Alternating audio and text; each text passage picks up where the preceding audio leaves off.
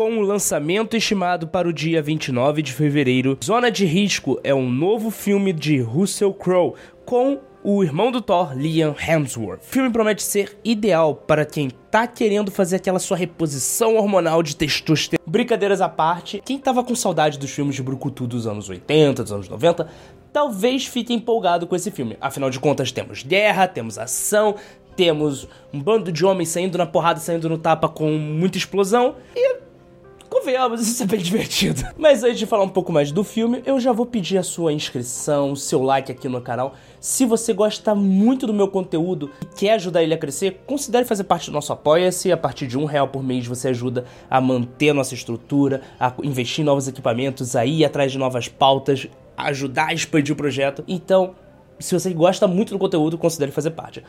E ou se você não quiser ajudar, não quiser contribuir, sem problema nenhum. Basta compartilhar com um amigo. Chame um amigo para conhecer o canal. Um único amigo já me ajuda muito. Seja aqui no YouTube, seja no Spotify, seja no TikTok.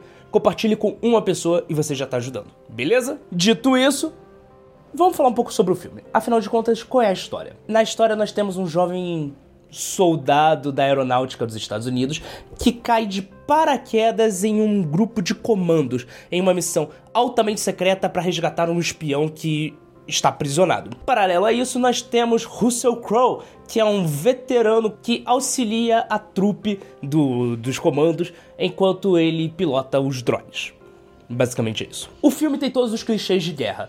O, o herói, o cara que é corajoso e é sempre o primeiro a se ferrar. O o mais engraçadinho, que na verdade é o cara de bom coração e que vai até o final e guia o protagonista. O protagonista que acaba se transformando ao longo da jornada e se tornando algo totalmente diferente. E o Russell Crowe sendo o Russell Crowe. E falando em Russell Crowe, eu tenho que perguntar para especificamente pro Russell Crowe. O boleto bateu na porta, né? Sério, quem viu o Russell Crowe fazendo o, lá no início dos anos 2000 como gladiador e vê ele agora nesse filme, gente, dá uma pena, meu Deus do céu. O, o, e, e, as dívidas batem, o cara deve estar tá devendo dinheiro pra Jota que não é possível um ator no naipe do Russell Crowe fazendo o papel que ele faz.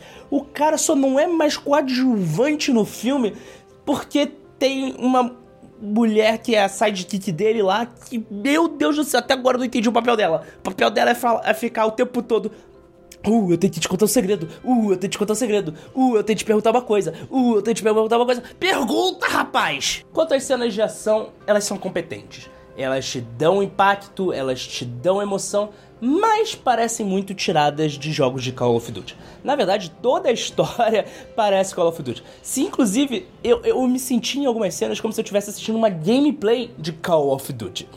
Porque o filme, ele, ele é isso ele é o tempo todo. O cara tá andando, andando, andando, um desafio. Ele, o cara, em vez de apertar o X, o X apertou a bolinha, ele cai do penhasco. Mas aí o, o jogador ficou apertando quadrado, quadrado, quadrado, ele conseguiu se prender. E aí ele vai começar a escalar, escalar, escalar, escalar. E aí vem a, o negócio em câmera lenta que ele teria que desviar se ele apertasse o triângulo, mas ele não aperta o triângulo. E aí ele cai de novo. É a sensação que dá assistindo esse filme. E pra muitos isso pode ser muito ruim, mas para mim foi muito divertido. Sinceramente, eu gosto desse gênero de filme. Eu gosto desses filmes que, que eles pecam no excesso. Eles viram e falam assim: nosso roteiro é curto, nosso roteiro é muito curto. A gente não tem como fazer uma história mirabolante, a gente não tem como fazer uma coisa. Mas a gente tem um certo orçamento que dá pra brincar, então vamos brincar. E aí o cara vai exagerando, exagerando, exagerando, exagerando. Chega numa hora que você não tem mais para onde subir, o cara já tá tão lá em cima no exagero que ele vira e fala: Quer saber? Vamos exagerar no estilo. Que meu Deus do céu. Cara, eu tô rindo aqui, cara. Quanto à fotografia, a fotografia ela é competente, mas como eu falei, tudo do jogo, tudo do jogo, tudo do filme parece que foi tirado de um jogo de videogame. Em alguns momentos, os efeitos especiais parecem simplesmente não estão renderizados, igual ocorreria no videogame. Sinceramente, se tivesse o título tipo Land of Bad, que é o título original, a Call of Duty Story, eu, eu ia achar o filme até mais interessante. As atuações são competentes para o que se propõe. Elas não são boas, elas são competentes para o que o filme precisa que seja entregue, o que é totalmente diferente. As músicas, na verdade, tudo desse filme é só competente. Eu queria, eu poderia falar, música é competente, direção é tudo competente.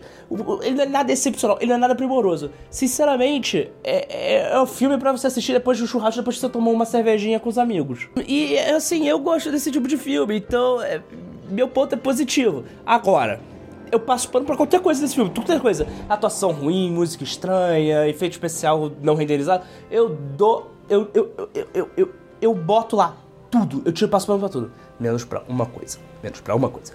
O jogo de basquete. Quando o, Russell, quando o filme começa, o Russell Crowe tá chegando no trabalho. Ele olha o, o jogo de basquete acabou de começar. Tá no início do jogo e o time dele já tá perdendo e ele tá pé da vida a história se desenvolve, se desenvolve, se desenvolve, desenvolve. O chefe dele vem e fala: Ô, Russell Crowe, vai pra casa que tu já tá trabalhando aqui há mais de 8 horas e eu não vou pagar hora extra. Ó, vaza, vaza.